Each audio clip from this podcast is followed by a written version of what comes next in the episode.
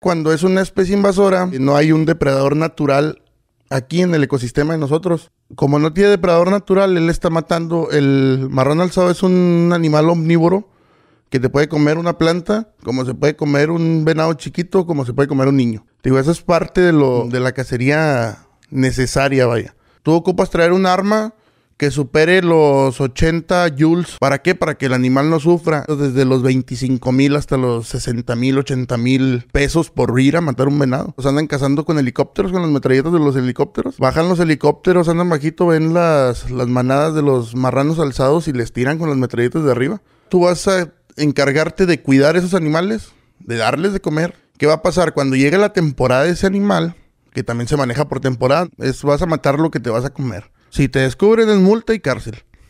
¿Cuánto tiempo de cárcel? Son alrededor de 10 años. Y muy buenas tardes a todos ustedes. El día de hoy me encuentro en Monterrey y les traigo un episodio bastante interesante que la verdad vale la pena que lo vean completo. Aquí me encuentro con mi amigo Enrique.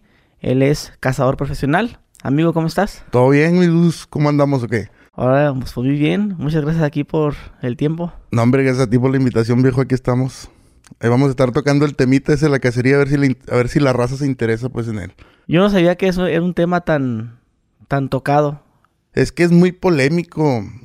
siempre ha sido polémico, ¿verdad? Desde, desde siempre, pero antes de las redes sociales, pues la gente nada más en tu círculo era donde te, que no faltaba tu tía o tu primo que no le gustaba y, ay, pobrecitos animalitos. Y, y así que te decían, ¿para qué los matas, pobrecitos? Y que la madre...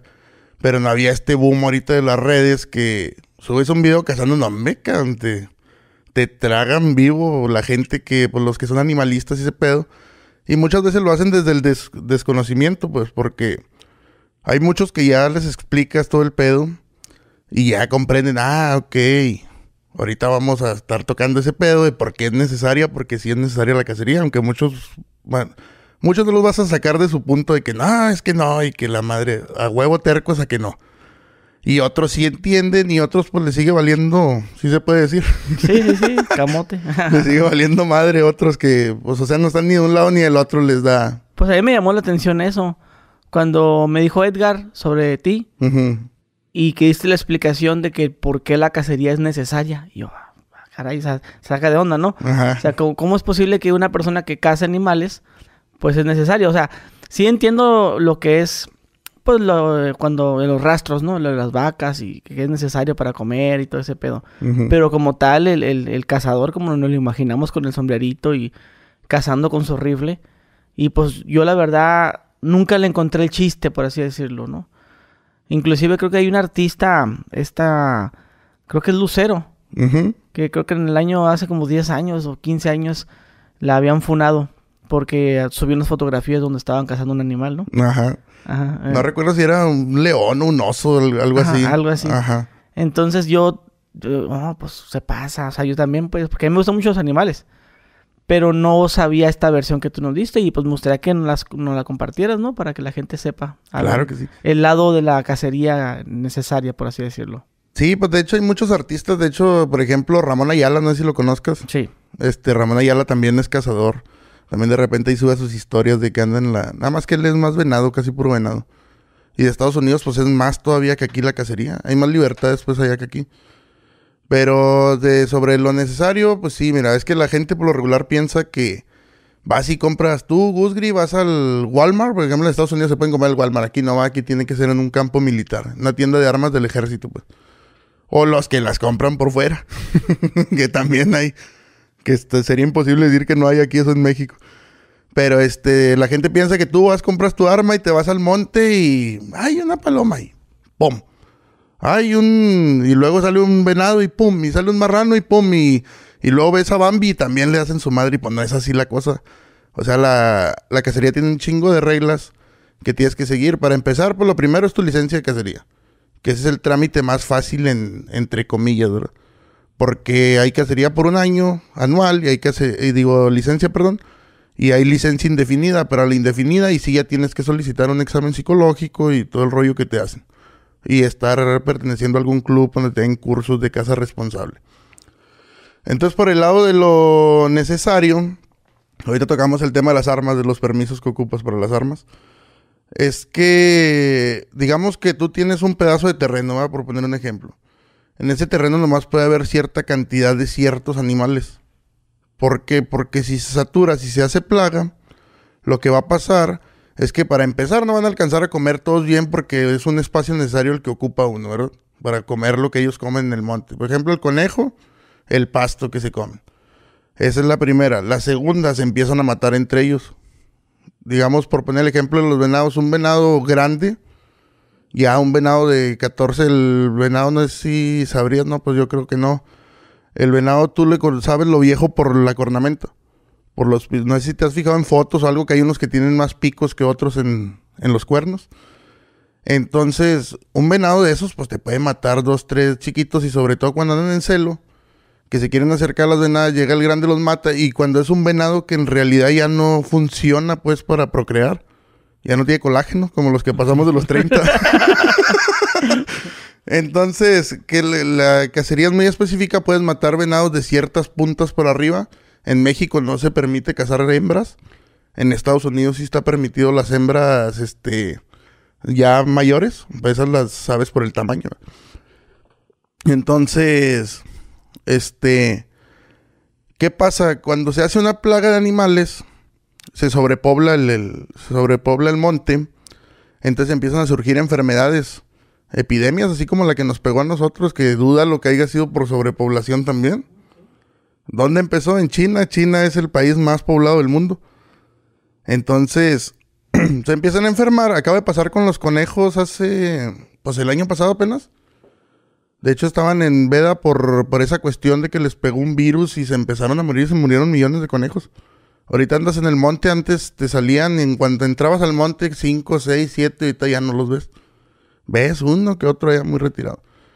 Donde les pasó eso. Entonces, una es esa, que empiezan a enfermar, y la otra es que se matan entre ellos, o que el animal más grande mata a los más pequeños, y, y luego este pues ese animal ya no funciona para procrear, mata al que venía nuevo para, para seguir creando animales y pues ya, se acabó el rollo. La otra son los animales que son plagas y que no son de esta zona, como por el, en el caso del marrano alzado, que es un marrano euroasiático, que pues algún cabrón de por allá se trajo uno, lo soltó en el monte, se le hizo buena idea, ya no los quiso, lo soltó y se hicieron un desmadre. En Estados Unidos ahorita es una plaga total y en México ya empezaron a invadir.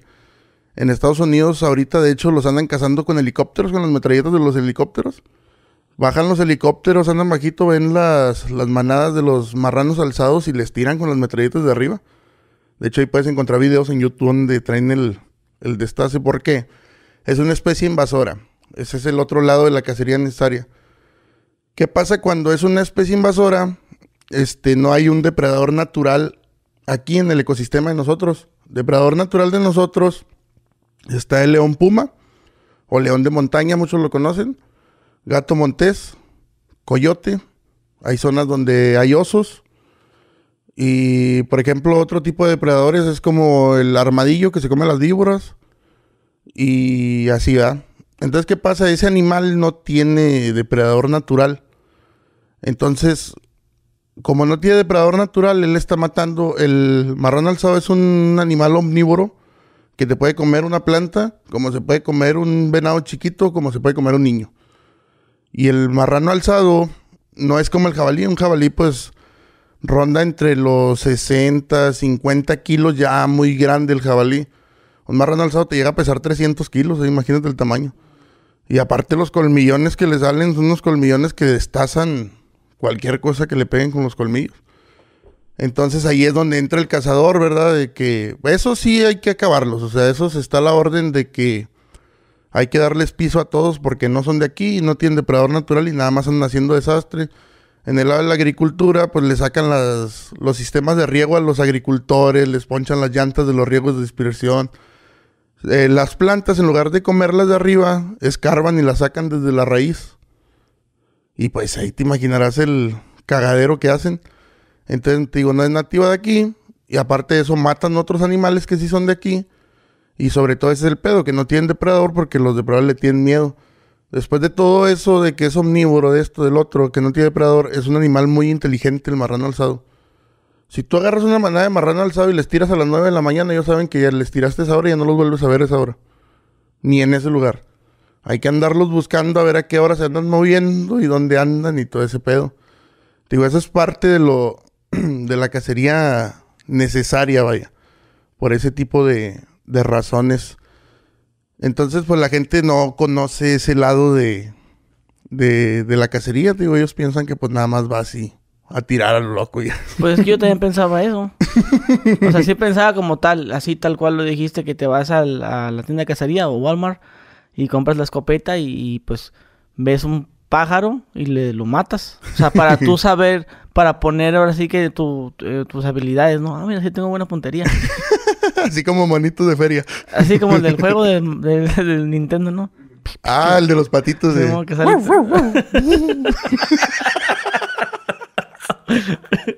El de los patos, sí, sí me acuerdo. Sí, Sí, y, y tú también empezaste con ese jueguito. sí, jugaba ese. Es que así, además, los, en los videojuegos te lo venden así. Ajá. Pero, por ejemplo, ¿cuál es el, el negocio de, eh, de matar un pájaro? Porque hay cazadores que sí lo hacen. O sea, El- Ajá, o sea, de, de paz, porque ven un pájaro y pum, lo matan. Ah, ok, ya. O sea, te- también va sobre lo mismo que dices tú. Eh, much- Mira, es que, por ejemplo, también otra regla en la cacería es vas a matar lo que te vas a comer. Esa es, es la, la- la regla del cazador, ¿no? Sí. Esa es la ley del cazador. El güey que lo hace nada más por... Ese ya no es cazador, ese ya es un desmadroso que lo que quiere es andar haciendo su, su desmadre nada más. Por ejemplo, en el caso de las aves, pues está el pato. Te voy a hablar de los que hay aquí, va, porque pues hay un chingo de especies en otras partes. De los que hay aquí, de que nos comemos aquí la, la mayoría, pues. Es el pato y la paloma huilota, ah, y el guajolote, que también es ave, nada más que pues muchos no lo vemos así porque pues anda caminando también, no vuela tanto como las palomas. Pero sí, esos son los principales, guajolote, paloma, huilota y pato. Que se casa aquí y pues son para la cazuela. Sí, hay cazadores de que no se los quieren comer y que el guajolote... No sé si sabías que cada animal tiene su trofeo. A ver. ¿Has entrado alguna vez, no sé, a, un rancho, a un billar o algo que Sí. tú entras y tiene una cornamenta colgada así en la sala? Tienen como el venado. Ajá, el venado. Bueno, el venado que es la cabeza del venado. Pegada en la... Pues lo principal son los cuernos. Este, lo principal, muchos le mochan los cuernos de aquí y ponen los puros cuernos, la cornamenta. Y ya el que tiene más lanita, pues ya lo manda a disecar desde el, desde el cuello. Ya que se va más bonito. Así. Oh, Simón, sí, sí. Y aparte también, por ejemplo, muchos no lo hacen eso porque son ilegales, andan cazando sin permisos y el taxidermista se llama, creo, el que se dedica a disecar animales, te pide el cintillo del animal. Ya ¿Qué? no te lo acepta el cintillo. ¿Qué es eso? El cintillo es lo que convierte la cacería en animal legal. En cuanto tú matas el, animal, tú le tienes que poner un cintillo. Un cintillo te lo da, en el caso del venado, solamente un rancho UMA. Que un rancho UMA es... eh, significa unidad... ah, perdón. Unidad de manejo animal. Entonces, ¿qué se, qué se refiere a esto? Este, tú tienes un rancho, Gusgri, y tú te has dado cuenta que tu rancho tiene muchos animales como venado, marrano, todo lo que se puede cazar. Tú vas a parques y vida silvestre de tu, de tu zona y solicitas que tu rancho se convierta en UMA. ¿Qué significa esto? Tú vas a hacer un, rancho UMA, tú vas a encargarte de cuidar esos animales, de darles de comer. Hay que ponerles comederos. Se los pones en el monte, van, es que los tengas en un corral como las vacas y les dan... O sea, digamos, tienes un rancho de mil hectáreas cercas, las, las mil hectáreas y entre el monte tú pones tus comederos y son puntos donde ellos van a ir a comer. ¿Qué va a pasar? Cuando llegue la temporada de ese animal, que también se maneja por temporada, no es como que todo el año puedas matar algún animal. Van a ir cazadores contigo y te van a pagar a ti por ese cintillo. Tú, hay cintillos desde los 25 mil hasta los 60 mil, 80 mil pesos por ir a matar un venado. Dependiendo de lo que ofrezcas, ¿verdad? Porque muchos te ofrecen hospedaje, ¿no? Es la cacería, yo te doy tres días para que cases el venado, espiadero, te incluyo cabaña y desayuno. Ese paquete te sale 90 mil bolas para dos cazadores. Pero el venado es uno nada más. O sea, pueden ir cinco cazadores, porque muchos te dicen para cinco cazadores, pero nada más puedes matar un venado. Y dependiendo del, de la inspección que te haga Parques y Vida Silvestre a ti, ellos te van a revisar, bueno, este terreno contabilizan, tiene alrededor de, por poner un ejemplo, 35 venados. Ahí te van a dar uno o dos cintillos dependiendo de la cantidad de venados que haya. No es como que los puedes vender todos. No, que los maten todos. y, agarra un billetón, man. No, nada más te dan cierta cantidad de cintillos acorde a la cantidad de venados que hay. Y así te digo, así es todo este rollo. Este. Cuando mencionaste lo del venado que está disecado. Ah, ok. Ese es como el trofeo, por así decirlo. Ajá. De que, de que, de, pero de qué, o sea, de que estuvo muy difícil, o sea, si entre ustedes existe ese de que si yo voy a tu rancho, ah, mira, tienes un venado con los cuernotes, o sea, o sea, tiene, tiene algún valor que tenga, no sé, que sea, que sea más viejo, que sea más joven, o algo así. Entre más puntas es más valioso. Cuentan muchas cosas. O sea, o sea tú, tú puedes ver un rancho y decir, ah, este sí sabe cazar. O sea, se le ve el, el tiro en donde se le tienes que dar al venado. El venado depende si es arma de fuego o si es arma de aire, porque ahorita ya hay armas de aire que... Es lo mismo Que pegan igual que un arma de fuego. Al venado con el arma de fuego, el tiro correcto es en el, en el codillo. Todos te van a decir que le pegaron el codillo, ¿eh? es como en el fútbol de que llegas y no te vieron jugar. No, me metí un gol de chilena. Dime si no tenías ese compa. Sí, sí, Entonces tú, tú llegas a no, hombre, güey, lo agarré a 400 metros y le pegué en el mero codillo. Mira, cuando lo abrí, tenía el corazón así partido a la mitad. Ah, un solo tiro. sí, un solo. Todos te van a decir eso y es puro pedo. digo porque yo también me las he aventado, Te toca de repente, es cuestión de suerte. A veces te toca llegar y te sale el venado a 35 metros y pum, le pegó. A veces hasta le ok, ajá, pero háblanos del reglamento como tal. porque yo he visto en algunos videos que hablaban de que al venado se le tiene que, o al venado o la liebre, no sé qué, le, tienes que pegar corriendo nada más. O sea, no lo puedes agarrar parado. Al pájaro también. Si lo tienes que agarrar volando y no tienes que agarrar así, pues, haciendo otra cosa que no sé. O sea, volando nada más, pues. O sea, no lo puedes agarrar así estacionado, por así decirlo. Pues sí, pero todo el mundo lo hace. Sí.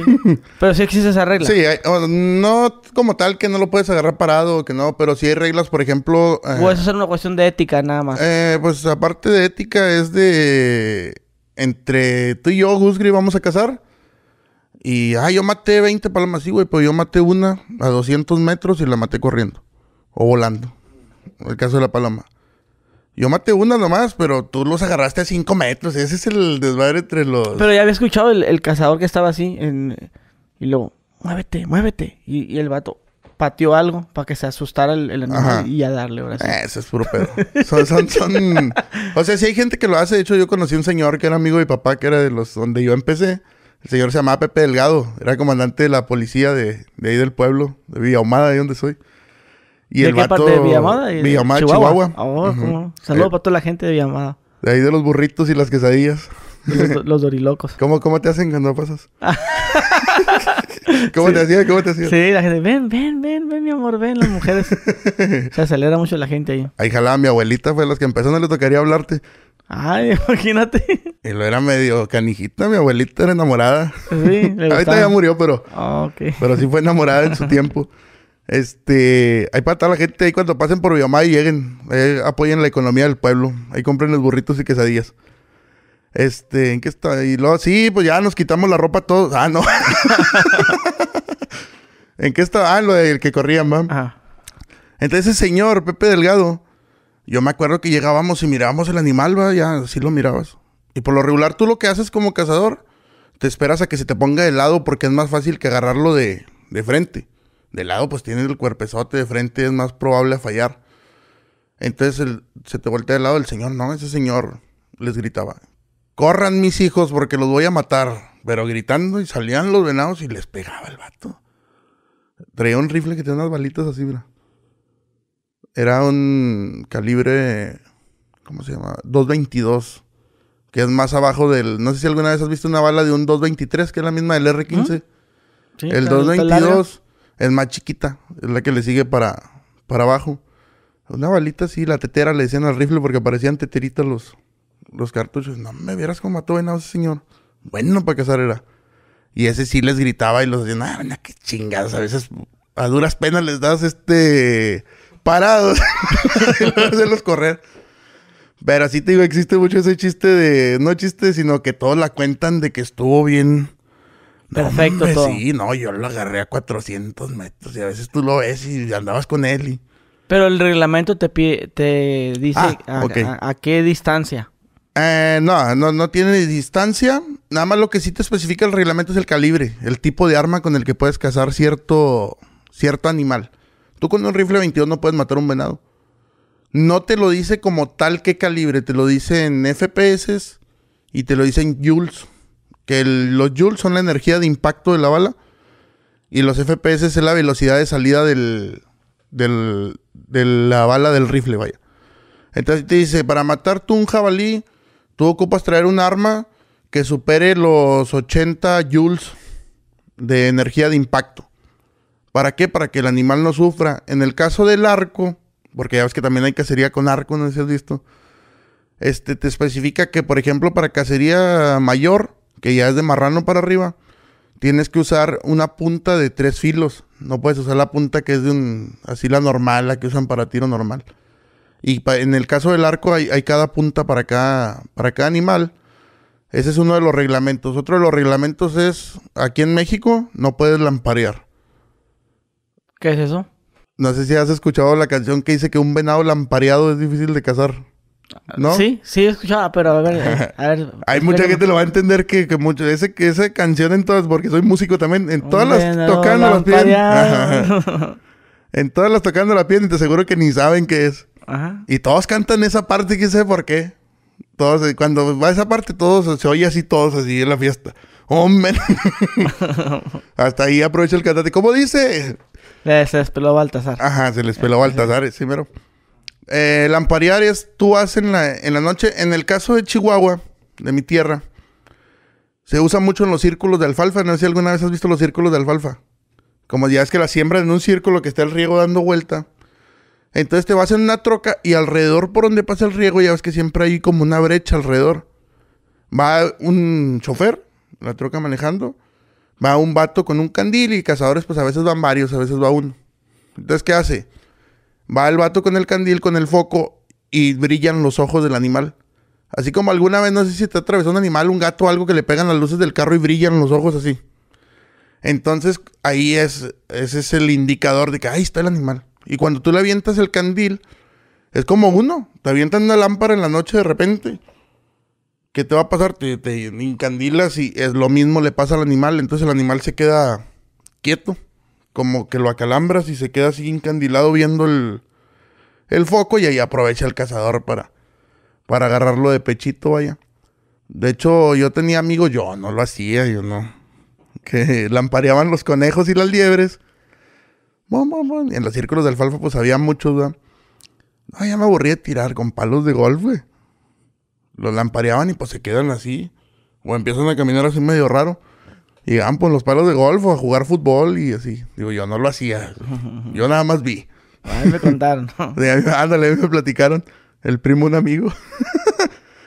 y otros, ese, o sea, sí se hacen allá por los círculos del alfalfa. Aquí pues te sales al monte.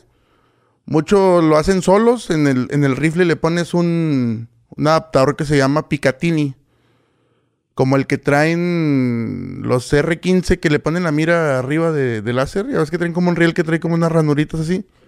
Le pones un riel Picatinny por un lado. Entonces a la lámpara le pones una anilleta como las que llevan las miras telescópicas. Y luego ya la ganchas ahí la lámpara y tú solo puedes andar con la lámpara. Y ya con eso hace que te luce la, la mira. Hay miras también que son termales de visión nocturna, así como la película, ¿cómo se llama la película esa donde se ven así verdes los, ¿Cuál es el 007? ¿Cuál? O Alien contra Depredador, ¿o cuál era así que... O sea, la visión de la película sí, que... la visión nocturna. Ajá. Que se ve verde todo. Ajá. Y que se ven las, sombras blancas de la gente corriendo. Ajá. Hay miras de esas también, pero esas miras cuestan... O sea, nosotros que estamos empinados no traemos de esas ni de pedo, o sea. Ah, sí, es más en Estados Unidos, yo creo. Sí, nada más los cazadores de Estados Unidos cuestan una las notas esas, esas miras. De por sí aquí en México ya te la dejan ir tres veces el precio a comparación de Estados Unidos y luego todavía... que, que cuando me imagino un cazador, yo me lo imagino así como un gringo pero como el tipo como el de Yumanji. Oh. ¿Sabes cómo? Con su, Con su chalequito y su sombrerito. De hecho, sí se pone uno todo eso. De hecho, ya sí iba a venir. Sí, has venido, sí. Y de hecho estaba discutiendo con, con mi vieja. Así decimos aquí, porque luego él los ofendió. Ay, ¿por qué le dices vieja? Aparte sí está vieja, es de mía. este, yo iba a venir así, pero estaba yo. Le iría así, iba a venir con las botas y todo el pedo. Sí, todo, caracterizado. El rifle. Con la- el, el, el riel, ¿no? Con la pinche carrillera. La carrillera, perdón. Este. Y estaba discutiendo, le digo, ¿iré así o no? Y lo, lo me dice mi vieja, no, menos se van a asustar en el hotel cuando te van a entrar. Y yo le digo, no, sí es cierto, mejor no, le digo, no, pues un pinche susto del O sea que es- es- es- eso es andar táctico, bélico, por así decirlo. Es que. Para la cacería. Mira, el, el rollo de esto de, de los colores, mucha gente piensa de que es para que el animal no te vea. Ese es un pinche mitote completamente. Tú como persona, si yo me meto entre las ramas y yo traigo esto, sí se te va a dificultar verme, no me vas a mirar. Pero los animales son daltónicos, cabrón. Chingados van a mirar los colores y... ¿No si has visto videos de Estados Unidos que traen una gorra naranja? Eh, sí. O sea, traen todo camuflejado y traen una gorra naranja o un chaleco naranja. Si esto jalara, ¿tú crees que iban a traer naranja? Pues el animal te ve más. Ay, güey, fosforescente. Eso es para protección entre cazadores, para que tú lo veas y no le vas a meter un putazo a tu amigo en lugar del animal. Que ha pasado, han pasado accidentes. Este... No, no sabía eso yo de los animales. Este, yo sabía que los perros miraban. Miraban a blanco y negro, los Ajá. perros. Pero está el mito también de que los perros ven en la oscuridad. Ah, sí es cierto, fíjate. Sí, ¿Será cierto eso? ¿Quién sabe? O sea, No, que tú eso- apagas la luz y el perro ve.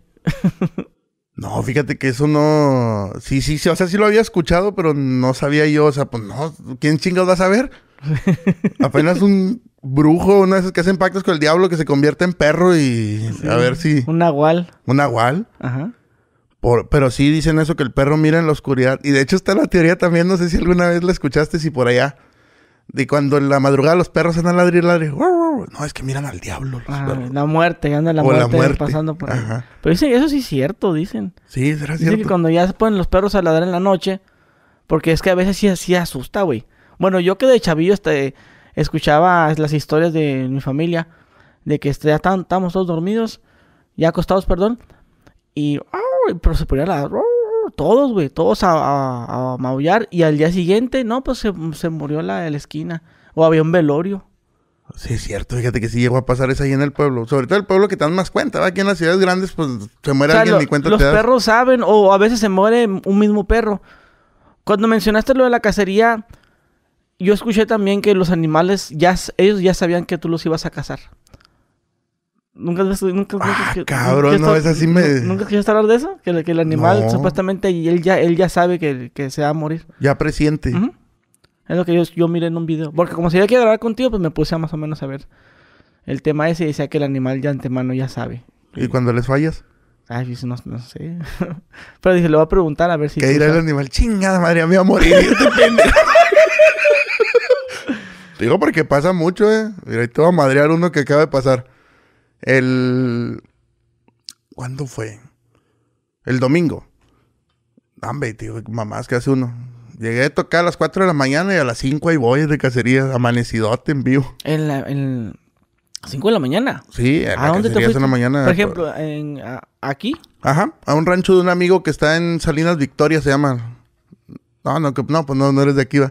No, pero la gente va a saber. Ah, bueno, sí, pues la gente aquí de Nuevo León, ahí para Salinas Victoria, ve que hay muchos ranchos. Hay, un amigo que tiene un rancho y nos invitó a cazar. Y pues la cacería por lo regular es temprano, a las 5 de la mañana, 6. En cuando empieza a salir el sol, ya andar caminando. Porque en el caso, bueno, ahorita no se puede cazar venado, ahorita no es temporada de venado. Ahorita es puro marrano lo que andamos buscando. Este. Porque ya después de las 9 de la mañana los animales se echan y ya no los encuentras.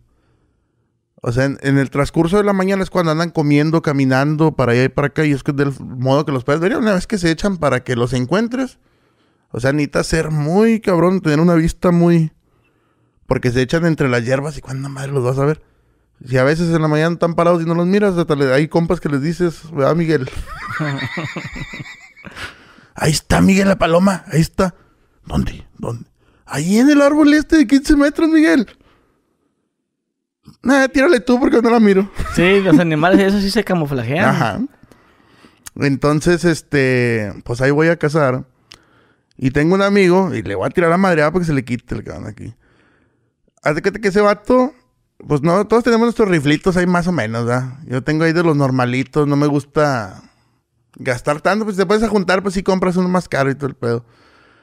Pero pues digo, ¿para qué si el pinche rifle hace lo mismo? Es el, es el mono, es el, el indio, no la flecha, decía mi abuelo. Y tengo un amigo que tiene como unos 20 rifles. Carlos. pues fuimos el domingo. Entonces nos separamos otro compa que se llama Yos y yo. Y por el otro lado se fueron Carlos, mi amigo el del rancho, que se llama Alex.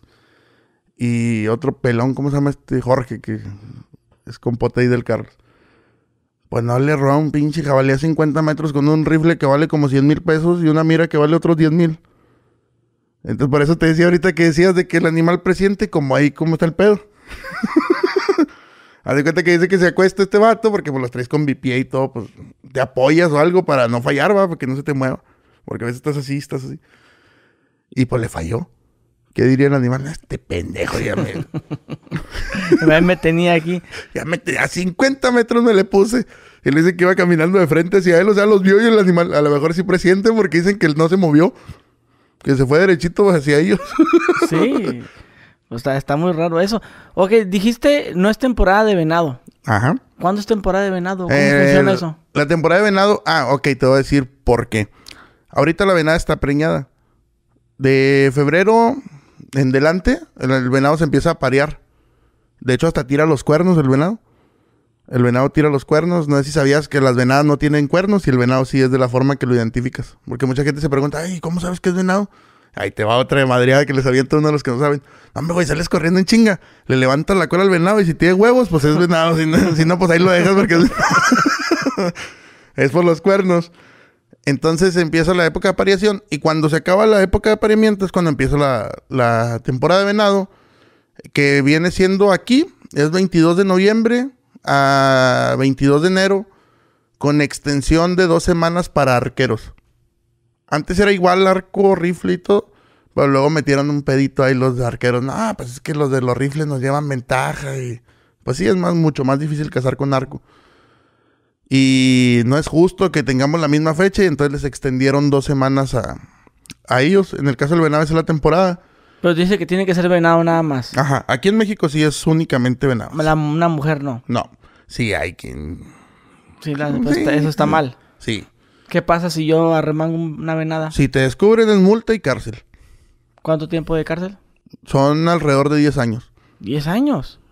Así es. ¿Y la multa? La multa creo que ronda entre... Es que eso ya tiene rato que no lo... Pero la última vez que chequé era entre los 50 y los 100 mil pesos considerando la persona que te toque, que te juzgue, que fue el daño que causaste. O sea que pues la gente puede, yo puedo decir, no, pues es que yo iba, estaba estaba un venado y una venada y le quise dar el venado y se movió y... Sí, pero no. Digo, tratas de. Vas a tratar de justificarte. Sí, de justificarte, pero no te la van a creer. Que sí pasa, ¿eh? Sí, sí ha pasado eso. A mi papá le pasó. Haz de cuenta que andábamos de cacería y estaban unas palmas. Andaban como unos 10 machos y la única venada. y andaba. A esa le dio. Haz de, cuenta que mi papá le apuntó, pues siempre te vas al venado más grande, ¿va? Haz de cuenta que metes el lente y si te dan chance, porque hay veces que andas muy entretenidos y tienes tiempo. Ah, ok, este es el más grande. Iba Pepe Delgado, el señor que te platiqué que les gritaba, que ya murió también, en paz descanse. Este iba con nosotros, entonces dice, ándele pariente, así hablaba ese señor acá. Él, él era admirador de Pancho Villa. Tenía cuadros de Pancho Villa en su casa. Y de hecho le decían el centauro del norte. Y yo, ándele mi centauro del norte. Y el vato se cuadraba y empezaba. Siempre tenía una 10 milímetros fajada el viejote. Entonces, hace cuenta que... dicho Doroteo. Señor ah, Doroteo Arango. Señor Doroteo. Así es, pariente, que Pancho y ya te las sabrás. Entonces, hace cuenta que mi papá, pues ya se hinca para, para tirar. Y al momento que hace el tiro, en ese momento corre la venada. Y yo vi, ahí me contó, cualquier, nadie le va a creer más que los que vimos, ¿no? Nada, ni va a levantarse la venada, le van a decir. Pues no le pega la venada y cae. Y lo, y papá, chingada madre, cayó corneta. Así les decimos acá en, a las venadas, cornetas por las orejas porque tienen Así te has fijado que es como forma una corneta. Así como las orejas de Shrek. que fue corneta, chinga madre. Y luego está bien agüitado mi jefe y luego Pepe. Pariente, esa hembra dio la vida por su macho, usted no se agüite. que pues la venada se había atravesado a propósito para que no matara el, el, el venado. Y pues, ¿dónde hay de eso, chica? ya me quería casar con la pinche venada, yo. Pues, que así quedó. Andábamos dos grupos de cazadores. Andaba Java, un compadre mi papá y otros que no recuerdo quiénes eran. Estaba morrito yo. Cuando nos juntamos, Java mató un venado de 14 puntas. Y papá, pues la venada, pues ya, no, ya hay que aprovecharla, pues ya cayó, ya hay que comértela, ¿verdad? Llegamos a donde nos juntamos todos, pusieron los. La la venada. Y llega un, un chavo que llevó Java que nunca había ido él. Y estaba así, mira. Miraba el venado y lo. La venada. Y lo miraba uno el otro y luego, pues no sé qué chingas, pues todos lo miramos, pero no, pues este güey, quién sabe qué trae. Y luego de repente. ¿Y este por qué no tiene cuernos? ¿Este por qué no tiene cuernos? Dijo. Y le papá, se le cayeron con el balazo, cállese el hocico.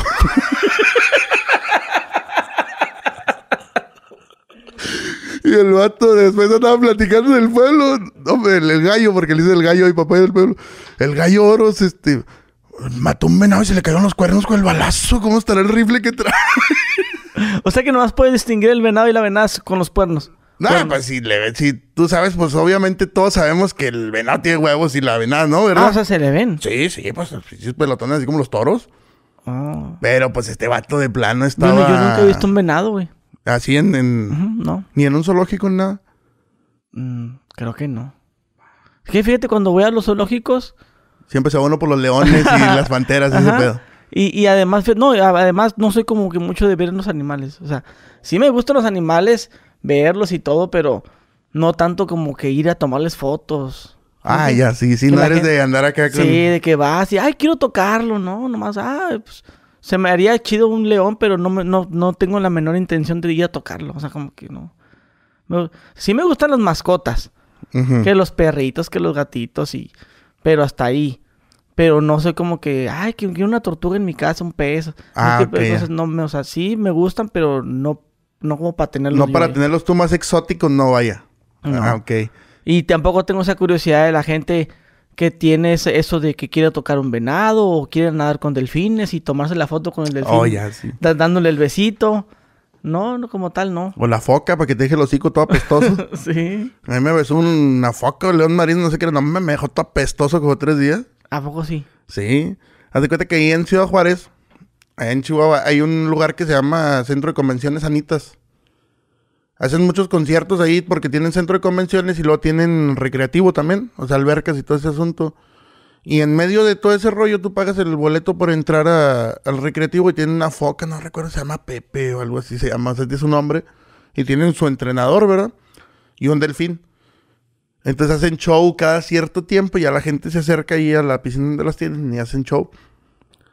Entonces andaba en el show y le dice el, no sé si se le diga domador o entrenador, no, no tengo idea. Sé que el de los leones es domador, el del circo, pero este no sé. Este, estos pues no les pegan, yo que son más nobles, no sé. Y estaba yo ahí en la bola y le dice el, la persona esta. A ver, Pepe, dale un beso al señor. Tenía como 17 años yo, güey. Ya me decían señor, hijos de leche. ya me había visto más viejo. Pues este, pues que me da un beso. Que pues no hay pedo, ¿eh? No, me, me dejó bien apestoso, güey. Una semana comía yo y me sabía foca la puta comida. No sé qué madres tenga, porque he visto personas que le dan beso a los perros y. Y pues sí tiene apestoso el hocico, pero no tanto como. O sea, esa era una pestilencia curiosa, o sea, no. No fea que te diera asco. Porque hay apestoso que te da asco, ¿eh? Sí. Pero era un olor raro, pues, vaya. Y lo traías así, traía el sabor así. Entonces, ay, pues su pinche madre me lavaba los dientes cada rato y listo. A mí una vez, este, los cachorritos. O son cachorritos, les huele la boca y le huele como a mayonesa. Como, no sé, como a sopa de... ¿Cómo se llama? Ese, ese en, en, Mexicali es eso mucho platillo que es sopa de codito con verduras, elote y mayonesa. Y mayonesa, que mucho el buen jamón también. Ajá, sí, como, ¿cómo se llama en Chihuahua? No, pues es que aquí, aquí la gente en, Mexicali ensalada. Eso no es una ensalada. Pero así le dicen No, pues creo que allá también le dicen ensalada, así en Chihuahua. Pero no es ensalada. No, pues es sopa con mayonesa. Y, y, y a los perritos, no sé, yo les huevo la boca, a veces les abro la boquita así, y les huele como a eso, güey. Y, y una vez me lamió uno y también, me, como dices tú, me dejó la, este, apestoso la, el sabor, pues. Y lo tenía aquí, la, aquí en la garganta, lo tienes el sabor. Hijo de su bicho, güey. ¿Y cuándo volviste a comer eso? Los coditos. Con la galletita salada que Simón. se te figura la trompa del perro. ¿no? Ay. Oye, entonces, eh, mencionaste ahorita de una licencia. Ajá.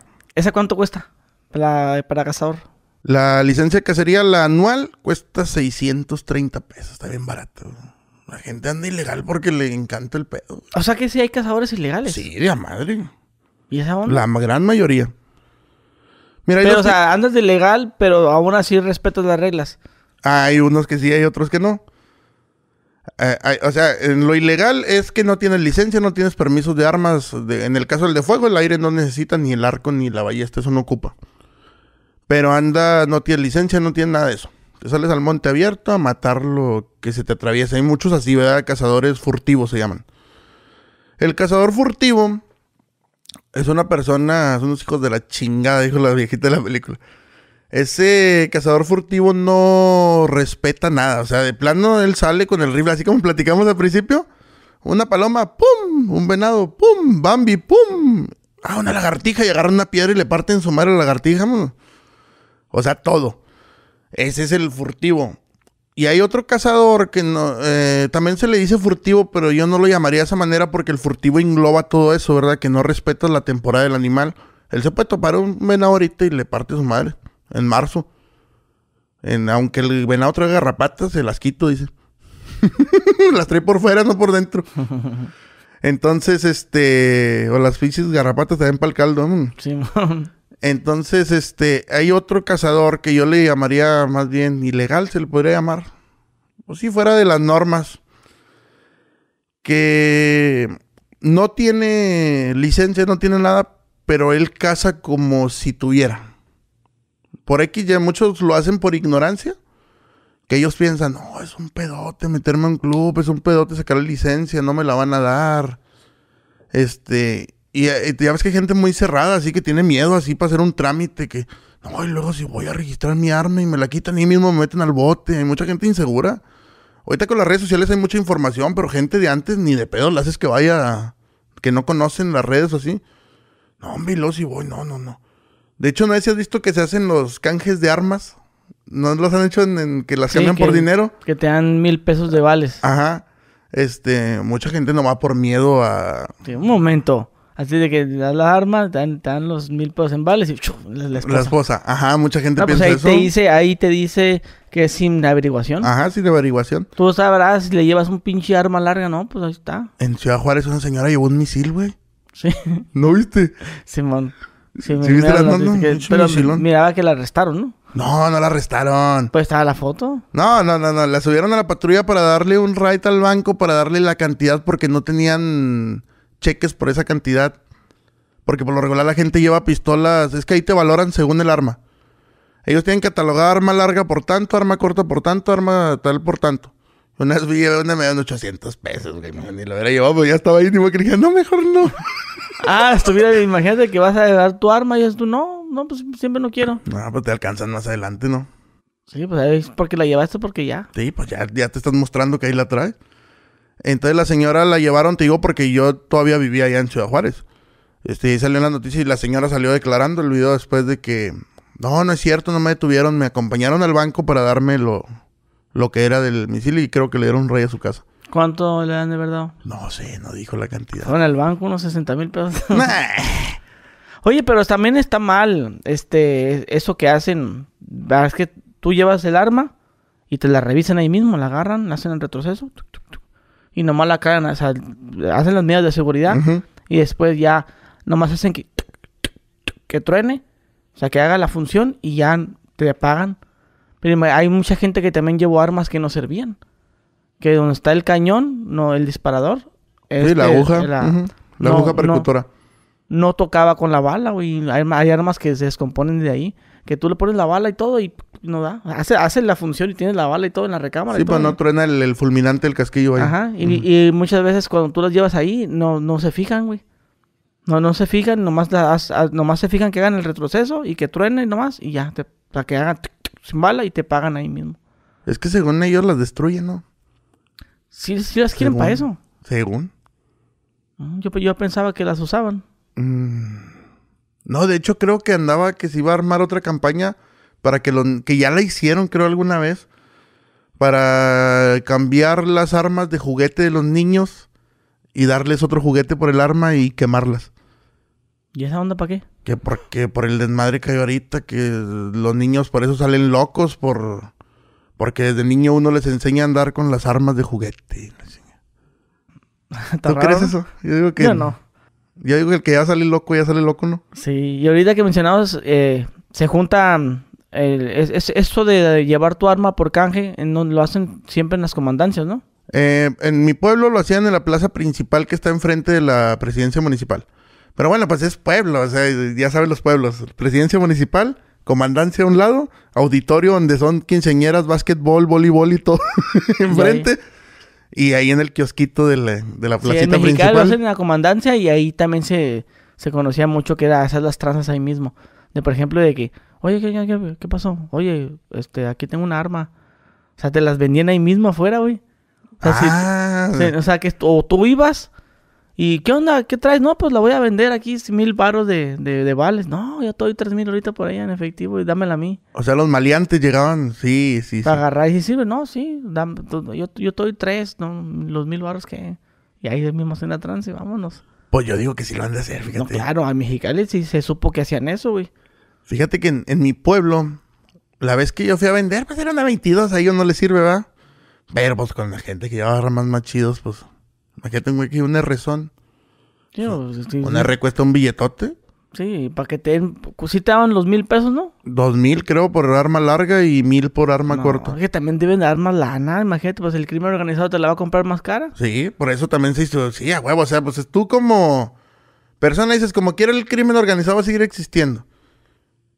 Tengo un R, voy a ir que me lo heredó mi abuelito, lo tienes por lo que tú quieras. Me van a dar dos mil pesos y lo llegan. Yo te doy diez mil. Ay, güey, no, pues a huevo, diez mil, güey. Lo peor si trabajas en la fábrica y le mil quinientos por semana, imagínate. Diez mil bolas, ¿cómo te caen? Son las pinches utilidades de todo el año. El Oye, aguinaldo. ¿y, y tú de, vives de ser cazador o qué trabajo no, tienes? vivo de la música. Eres músico. Ujú. Ok, y de cazador no, no se gana dinero. No. Ah, hay cazadores que se dedican a YouTube, que sí, o sea. Está este. ¿Cómo se llama este viejo? El de los El de? Yomanji. El de Yumanji. no, hay, hay varios. que hay unos que se este, parecen, güey, que son cazadores de los videos. Hola, mi gente, ¿cómo están? Aquí de la cacería y la chingada. Y se visten así. No, pues yo también. Te, te, te seguí una foto. Ya que te saqué este foto, te seguí fotos cuando ando todo trajeado para que veas. No, es que tengo que mi vieja me dijo que se iban a asustar aquí. este. Los que se dedican a YouTube, hay raza que sí tiene muchos suscriptores y pues sí monetizan. Aparte los patrocinan marcas. Pues como todos los, los youtubers que traen Powerbike que tienen sus patrocinios. Hay uno que se llama Airguns La Patagonia Chile o La Patagonia Airgun Chile. Hombre, ese vato está bien cabrón. O sea, tiene videos muy buenos, muy bien producidos y puras armas bien, bien chingonas. Ese vato se está llevando su billete. Aparte de eso, está patrocinado por una marca alemana de rifles de aire.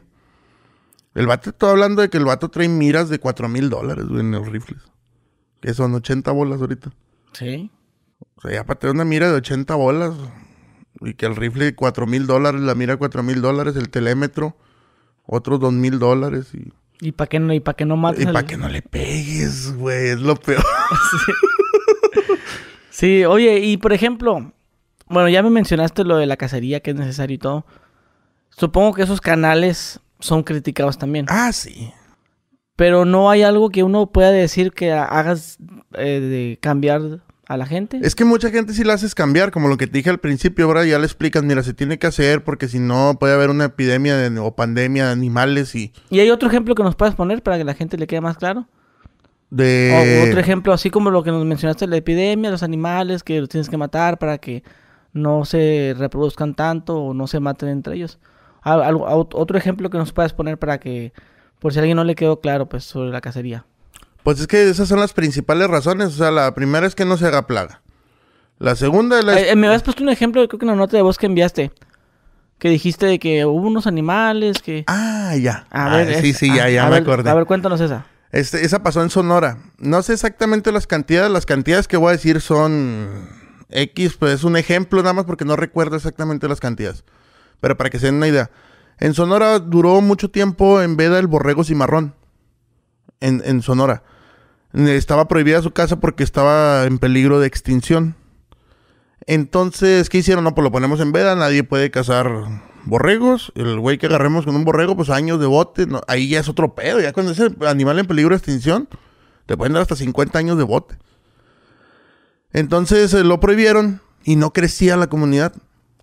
O sea, no falta el que se, el que se fija, ¿verdad? Que, ah, chinga, pues ya lo, lo protegimos y no está creciendo. O sea, es imposible que todos los días venga un cazador a matar un borrego que aparte no está fácil encontrarlos, era así como que llegas y están en un hoyo ahí todos esperándote. Mucha gente se, es que son cosas que se imagina la gente, que los amarra uno. Y, y bueno, hay un cabrón que sí compra conejos y luego los caza en su patio. este.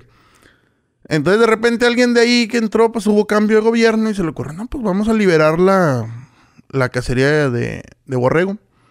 Liberaron la cacería de borrego. Al año Estoy hablando de que tenían contabilizados, por poner un ejemplo, 450 borregos. Al año ya eran 2.500. Ya cazándolos, ya la cacería permitida. Entonces dije, ah, chinga, pues cómo está el asunto. Pues pasó lo mismo. Los cazadores no te quieren matar a un borreguito que no tenga ni cuernos. Ellos quieren el trofeón y, y comer bastante carne, va. Entonces, ¿qué pasa? Pues el, matan al que los estaba matando el grandote, están en celo, llega el chiquito y se le arrima la... Hasta los perros, ¿cómo se pelean cuando, cuando anda una perra de la calle? ¿Sí te ha tocado ver? O se vio muy feo. Pues los animalitos que viven en la calle que no tienen dueño, ya ves que anda una perra en celo y andan todos los perros de... Pues lo mismo pasa acá, son animales. Entonces, ¿qué pasa? Pues el, venado, este, digo, el venado, el borrego grande, pues se chinga a los que quieren andar en celo y ese ya no sirve y pues ya no genera crías. Entonces ese es otro de los lados que, está comprobado que la cacería ayuda a que siga creciendo la comunidad de animales. Otra, es esta actual ahorita. Ahorita aquí en, a ese es aquí en Nuevo León, porque a veces también las vedas son por zonas, si hay una veda aquí no significa que en Mexicali también haya. Puede ser que un animal aquí esté en peligro de extinción, en Mexicali esté emplagado. Ahorita está en veda aquí la víbora de cascabel. Ahí les va otra, no me van a creer, pero investiguen un poquito. La víbora de cascabel, este, ahorita la pusieron en peligro de extinción. Eso ya no las puedes tocar para. O sea, si es posible, deja que te muerdas. y mira, pinche víbora. No, chingue, se va, prefiero morirme que la pinche multa que van a poner o, que van a mandar al penal y todo, gente en el topo chico, ¿no? ya no está ese. ya preferiría que me muerda la pinche víbora. Chance y me salve. Este, entonces está en peligro de extinción ahorita. Y mucha gente va a decir, porque ya ves que existen los de mente cerrada que no los haces, güey, de... No los haces cambiar. Si les des todas las razones y luego lo peor es que te pelean sin argumentos, güey. De que, no, es que no. Y luego, pero mira, es que esto y esto y esto y esto. Y esto y luego se los explicas. Pero esto, no, es que no. No, Gusgri. No. no quiero hamburguesa, güey. Entonces, haz de cuenta que la víbora cascabel se la come el armadillo. ¿Sí sabías que los armadillos comían víboras o no? No sabía. Fíjate, el armadillo come víbora. Entonces aquí la gente no los mata, viejo. Aquí no se acostumbra a la cacería de armadillo. Para el lado de allá de Veracruz, más para el sur. De... Y de hecho ahorita es temporada de armadillo. Ahorita se puede cazar armadillo. Pero aquí la gente no. Y lo menos que salió un video que el pinche armadillo da lepra, güey. Si te lo comes. No, no sabía eso yo. No está comprobado, pero según trae una enfermedad que te... Bueno, sí ha habido casos, creo ya para Veracruz, eso sí ha habido casos que te da lepra. Que trae una enfermedad ahorita el armadillo y duda lo que sea por la... Por la cantidad que hay, que aquí no se casa. Entonces, ¿qué pasa? No cazas el armadillo, hay un chingo de armadillos, se están chingando las víboras. El armadillo come víbora de cascabel. ¿Qué otra explicación le hace que no haya víboras? La víbora no las cazas, güey. O sea, Es muy raro. Es muy raro que, que alguien que hace una víbora de cascabel. Conozco dos, tres cazadores que sale la víbora de cascabel así. O sea, la estás viendo allá. Y Ana Guevara se las pela para salir corriendo para el otro lado. o sea, muy mal pinches valientes con el rifle y todo. Pues nomás oyen el pinche cascabel de la víbora y no, me- no les miran ni el polvo. Ya no salen, nada, se quedan arriba de la troca. En- ahí se da mucho las víboras en Mexicali. Pues desierto. Sí, es desierto. Ahí como salen, güey, con el machete. Hay gente que las agarra. No, pues a menos nosotros nos tocó matar muchas víboras, güey. Oye, o culebras, no sé cómo. Oye, ¿y no te cambió que...? ¿Qué pasaba? Salía la víbora Ujú. y ay, la víbora, agarras el machete y toma, la partías a la mitad. ¿No te, ¿No te pasó que ahora les tienes más miedo Ah, ok. a las víboras? Pues sí. ¿Por qué será eso? Porque a una de morra le vale verga, güey. Yo las agarraba, güey. Sí, pues yo también las agarramos de la cabecita. De la cabeza. La que la agarras de arriba.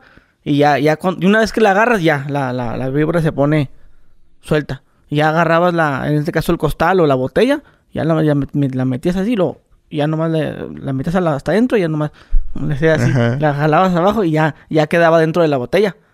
Y todos, ay, que la, ay, y le haces hoyitos a la, a la botella. A la botella para que y, y respirara. todo el mundo, ay, que la víbora, la víbora. Y ahí ibas, pues, la remangabas después. Pues allá mucha gente, la señora, de, ay, ve, tírala al monte. No, pues antes uno negamos en el monte nosotros, güey. O las que le tienes miedo. ¡Ay, no! ¡Maten esa cosa! Maten esa cosa. y es que dicen que desde épocas bíblicas las mujeres repugnan a las víboras. Sí, porque pues, son igual que ellas. Es- A mí me la contaron. nah, es que no me acuerdo la vaca. Un compa que se llama Erika Arroyo. Pero no todas las damas, claro. No, no todas. Hay unas que sí son damas. Dijo al... Menos mi esposa, es un güey. Menos mi vieja, sí. Este, dijo Alfredo Adame, a las damas las respeto. hay una... Hay una historia que me contó un amigo que algo así hablaba de que, ¿sabes por, me dice, por, ¿sabes por qué las mujeres no pueden ver las víboras? Digo, no. Dice, eso es desde la época de Adán y Eva. Dice, no se pueden, pero no, no, la neta no me acuerdo bien cómo estaba el pedo. Pero algo decía que tú por puta te vas a arrastrar. sí, sí. Una mamá así. Y sí te digo, este. Sí. Maten esa cosa. Mátela, mátala. Sí, o sea, se daba mucho eso, güey. Y también salen, pues, los conejos también. O liebres. Ya no sé distinguir entre un conejo y una liebre. Eh, la liebre está más orejona, tiene la cola larga y es más grande. Pero tú la identificas con... Bueno, o sea, si a lo mejor si la tienes ahí, ya, pues ya la identificas. No, pero corriendo Pero se ve. corriendo no, güey. Yo, por ejemplo, cuando vengo en la carretera, cuando voy a Tijuana, salen ahí los, los, los- las liebres. Quiero, quiero pensar que es una liebre o un conejo, no sé. Pero yo, yo no sé distinguir eso. Ese viera cómo nos da coraje a los cazadores, ¿eh? Y peor cuando vienes de cazar. ¿De qué? Pues hay muchas veces que no te sale nada, ¿va? Que andas horas y no te sale ni madre. Y luego vienes y ves un jabalí atropellado en la carretera. Hijo de tu pinche madre, pero no te quisiste morir dignamente. Hasta te bajas y le dices cosas. Oye, el jabalí se come. Sí. Está bueno. Es que sí sabe muy bueno, sabe igual que el puerco. O sea, es igualito, nada más que la gente se lo come con idea. Ese es el pedo. Gente que no está acostumbrada. Ay, vas a ver. ¿Y sabes cuál es el pedo del jabalí? El jabalí en, en la parte de la espalda tiene un ombligo así grandote. Así como el que tiene uno, pero en la parte de atrás en el lomo, así como la carnosidad que dijo Chiron Man que tenía. a lo mejor esa morra iba a ser jabalí, güey. Dile cuando. Te voy a decir. Dice, oye, ¿sabías que los jabalíes tienen una carnosidad así en el lomo? Y a lo mejor la borra eso. iba a decir.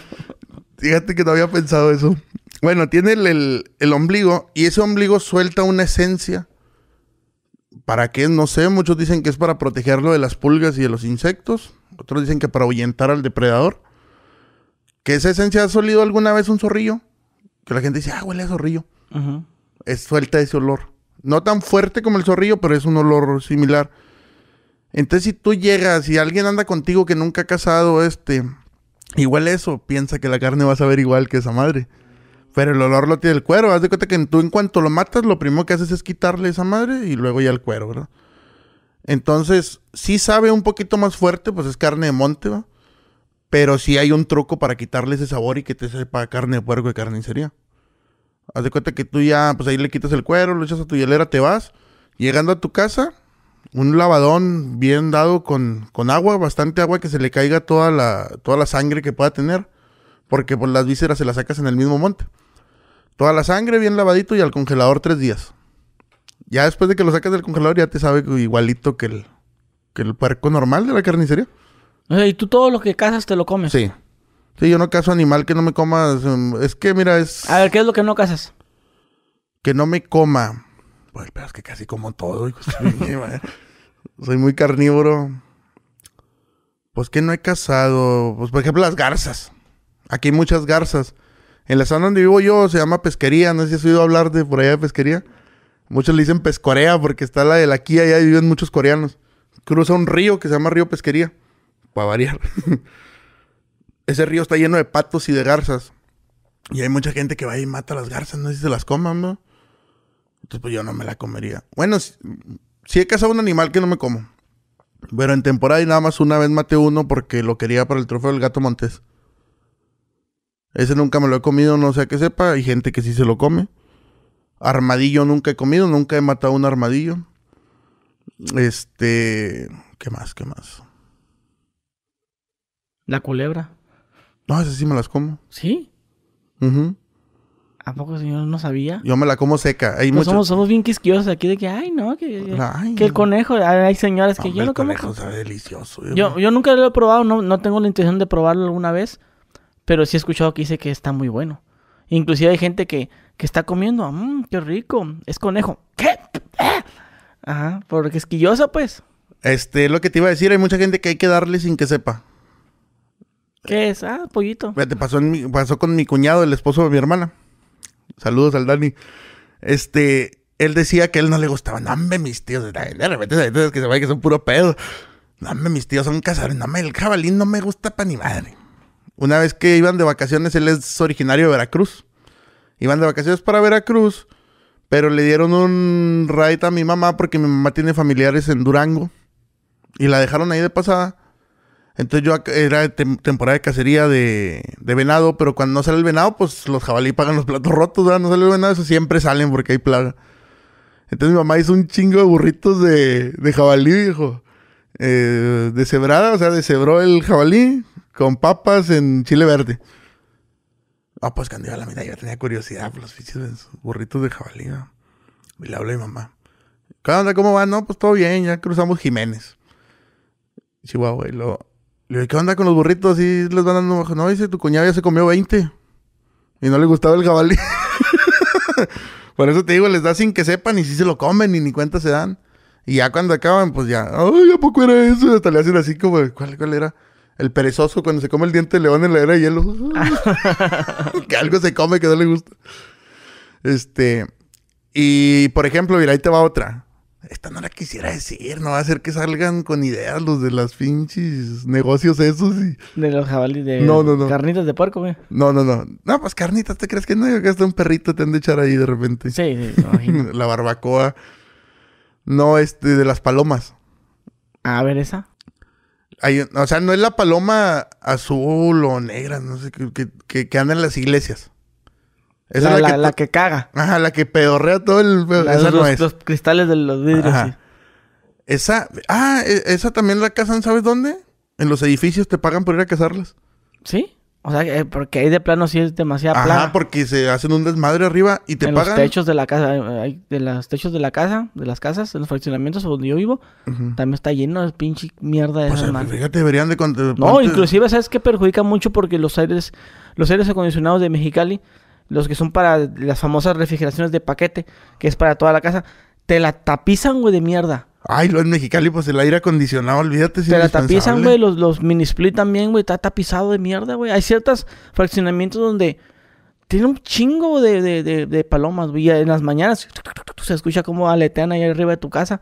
Y hay gente inclusive que hasta, hasta les pone los, los picos, picos para que no se paren ahí en tu, en tu, en tu casa. O ponen estas como, eh, como así como cosas, así como veneno. Y, pero, pero a la larga, o no creas que, ay, voy a fumigar y ya se van a morir todas. No, No, no. eso es... O sea, van llegando y se van asustando porque dices, ah, cabrón, se están muriendo. Y se asustan, pues, y ya no se paran en, en Te iba, de decir un, te iba a decir un truco, pero... Sí. Pero es que se me acaba de correr de que hagas una junta de vecinos. Ajá. Dile yo, y que me paguen el vuelo y yo voy y se las mato todas de la chingada. no, pero es que ya, ya, ya lo han hecho. Y no se acaban. Saben, salen y salen y salen. Bueno, sí te voy a decir el truco. A ver. Pon un búho de cerámica arriba de tu techo. Ah, sí, sí, un, un señor hizo eso. No, inclusive pusieron unas, un espantapájaros. Nah, el espantapájaros no jala, los ¿No? búhos sí. Pero cómprate uno que, en- si es posible, cómprate uno disecado. Que sea real, que sea disecado. Va a salir más caro, pero va a ser más efectivo que el de cerámica. Para las plagas de, de palomas. Es, pich- es pichón, ¿no? ¿Es No sé, pichón? cuál- eh, la, la paloma es azul que te digo, la que caga todo. Sí, sí. sí. La azul esa grandota así gorda. Gorda, negra. sí, pues muchos le dicen paloma, muchos le dicen pichón. Pichón. La paloma que yo te decía que se casa, que se come, es la paloma huilota. ¿No, no la, no la No. conoces? En Chihuahua le dicen tórtola. Es una que es cafecita con las alitas blancas. Más chiquita, así más espigadita. ¿No? ¿Nunca la has visto? No. Sí, debe de haber en Mexicali también. Esa es la que... Te decía que les iba a dar ideas porque esa a mí me gusta comérmela como los bongles. ¿o ¿Cómo Ah, se llaman esas madres? Las alitas, ¿no? Esa madre lo único que aprovecha es la pechuga porque las piernitas están muy delgaditas, no tienen carne. Entonces, eh, ¿quieres que te explique el proceso para quitarle la pechuga? No. Luego tú cazas la paloma acá y pues ya vas y la recoges, ¿verdad? Arrancas un ala, le das vuelta y me vas a mentar la madre bien bonito. Le das vuelta, ya está muerta cuando haces esto, no lo haces vivo. Le das vuelta, pum, arrancas un ala, le das vuelta, arrancas el otra. Entonces haz de cuenta que la pones así boca arriba, con el pecho hacia arriba. Y haces esto. Aquí se siente como un bordecito que es el, el- huesito de la pechuga. Hasta la pechuga de pollo se has visto que tiene un hueso. Entonces metes el dedo ahí abajo y le jalas para arriba y ya se despega el hueso. Porque hay gente que se van a quitar pluma por pluma, no me imagínate el cagadero que hacen. Entonces se quita la pura pechuga y ya le sale el cuerito con tu y plumas. pum, y ya sale limpiecita la pechuga. Entonces yo, haz de cuenta que yo les quito todavía, le limpio el hueso también, pero eso ya cuando llego a la casa, va, donde las voy a preparar. Mucha gente las hace en el disco nada más con aceite. Si se trata de comértelas en el monte, pues así. Pues llego a la casa, las fileteo. Así, saco las pechuguitas acá. Pinche empanizadita y búfalo. Sí, y vamos. Luisi- Luisiana, este, sí, así como los, como las alitas. O sea, literal, tú te comes todo. Pues lo que caso sí. Este, digo, armadillo nunca he comido. Un gato montés no me lo comería. Hay gente que se lo come en asado. Oye, ¿y cuánto pagan por matar a los pichones? Ah, ¿sabes qué cazan aquí también? El mapache. Mapache, no sabía. Ese no lo cazaría yo. No, ni aunque lo probara y me gustara, no lo mataría. No sé, se me hace un animal así muy bonito, muy. Se me hace así como un perro, vaya. Sí, sí, como una mascota. Ajá, o sea, lo veo más como mascota que como animal salvaje. Aunque dicen que son bien bravos y que te tiran unas mordidotas, pero. Pero no, no. Oye, pero ¿cuánto es cuánto, cuánto dices que pagan por matar palomas? Ah, no sé. Ah, pero sí se pagan. Sí, sí, sí, se, les pagan. juntan, se juntan mucho en las iglesias. No, pero el padrecito va a decir que no porque las mandó Diosito. Sí. Yo digo, ¿no? Pues se juntan eh, en las iglesias o en los juzgados. Sí, Cuando no vas a los juzgados, güey, un chingo. En los edificios de aquí el gobierno, ¿eh? Simón, ahí está retacado. Gobernador Samuel García, si me mira, contráteme. Voy como el del Yumanji. Sí. Acá, imagínate que te Oye, ¿y, gente- y a, a la pesca no le haces? Sí, pero soy malo. ¿Cómo, se puede ser malo en la pesca? Pues malo, no sé si sea mala suerte o pendejo. pero Pues ¿dónde está el, el secreto? Supongo está en la carnada, ¿no? sí, pero no, no puedo. Mira, a mí me tocó sentarme a pescar. O el con- pescado siente tus vibras. A lo mejor. Eso decían. A mí me tocó sentarme a pescar con mi papá. Así, mira, estoy hablando de que él estaba aquí y yo estaba aquí. Juntos. Así como cuando te sientas en el estadio a ver el juego de béisbol o de Así estábamos. Cada uno con su hielerita, su botecito y su caña. Bueno, mi papá ni usaba caña, fíjate, para acá la chingar. Una botella, así envuelta. una botella con el hilo y yo usaba una pinche caña que me costó quién sabe cuánto. Aventábamos al mismo tiempo, hijo. Mi pinche caña y, ahí estás como pendejo haciéndola así. Va, pues por si pica, va. Tin, tin, tin. Nada, y papá, saque y saque, viejo. ¿Sabes cuando viste el video de. de un vato que. que están pescando los vatos y no sacan nada tan parados y luego llega un güey bailando? ¿No lo has visto? No lo viste. Llega un vato acá y lo, todos lo ven y a risa y risa está el vato acá. hasta le ponen musiquita y avienta la caña y saca uno. A chingo lo voltean los otros y lo ven. Y lo sigue el vato baile y baile y luego saca otro y otro. Y estos yo que tenían como tres horas y no habían sacado nada. Y luego a ratito empiezan también. pues así, papá, saque y saque, yo no sacaba nada. Soy malo, soy malo. Yo pensaba ¿no? que ibas a decir que, que, que estaban pescando los dos y se juntaron los... Ah, los anzuelos. Y estaban acá yo... A mí me llegó a pasar que se me atoraran, pero en las hierbas de atrás. No, pero ya es como la película esta de los... Creo que es la- una, una película que están, estaban dos personas haciendo en un puente, volteando. Están así parados en las orillitas. Y se, se le juntan los anzuelos. Y el otro, ¡ah, ya piqué algo! Y, ¿No es mexicana? Creo que sí. La no. risa en vacaciones. Pasito tun, Que se pone así el vato, sigue así, como Michael Jackson, ¿no? Simón. Así los... Lo- Se me los imaginé así los dos. Acá tienen otros. No, hombre, hay una broma que te hacen los pescadores. Esa, esa está bien cabrona. ¿Cuál es? O sea, está chistosa ya cuando sabes que es una broma. Esa la hacen mucho para el lado del Pacífico, de Mazatlán, de la Baja, de todo eso que pescan en los barcos. Ujú. Aquí donde van aquí, pues aquí no se puede hacer. A mí me la aplicaron, me invitaron a unos amigos de, de los mochis.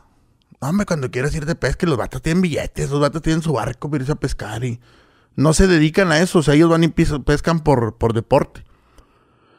Y haz de cuenta que una vez me invitaron a pescar atún y marlin. Y pues unos pinches pescadotes, no sé si los has visto alguna vez. El marlin es el pez espada. Y haz de cuenta que sacaron el primero. Y yo vi que, pues, batallando, va. Pum, pum, pum, y luego ta, se sube y lo agarran con un bat. Hace un desmadre del barco. Pum, pum, y ya se muere. Y luego de repente, pues ya estaba yo acá con el Marlin viéndolo. Órale, ya picó otro, güey. Órale, órale, tú estás grandote. Y ahí voy de pendejo, güey. No, hombre, no podía, güey. Como media hora así. Oh, no, no, no podía. No, hombre, no puede. que- Ya hasta el último, ya me ayudaron y lo saqué. No me aventaron una cubeta vacía, güey, al lago. Pues agarró todo el agua, olvídate, güey. No, hombre, cuando las... ¡Ja, Hijos de su pinche madre. Es menos me gustó la pinche pesca. Oye, ¿y en la pesca también es con licencia, temporadas también? Que temporada, pues debe de haber. No, no, la verdad no... Porque he no. visto también hay videos de, de los... En Estados Unidos se da mucho, la- les encanta la, la Ah, pesca sí. a los gringos. Y hay un lago donde la gente se pone a pescar y está la policía ahí checándote tu licencia. Ah, no, pero en Estados Unidos te checan que no, anden, no andes cazando. ¿Cómo? La pesca, aquí en México por lo menos la pesca no es regulada. En Estados Unidos son medidas. Ah, no, ya me acordé, en Estados Unidos sí hay licencia. Aquí en México no está regulada la pesca. En Estados Unidos sí hay licencia y te revisan las medidas eh, de según lo que estés pescando. Haz de cuenta que ellos van y traen una reglita, no sé cómo se llame. ¿no? Te miden el pez. Ajá, miden el, el peso, la langosta, porque pues ahí hay de todo. No, no es como aquí, que nomás no encuentras ni madre. Pero ahí hay de todo, o sea, entonces miden. Van a pescar, sacan, lo miden. Ah, este sí da, vámonos para la cazuela.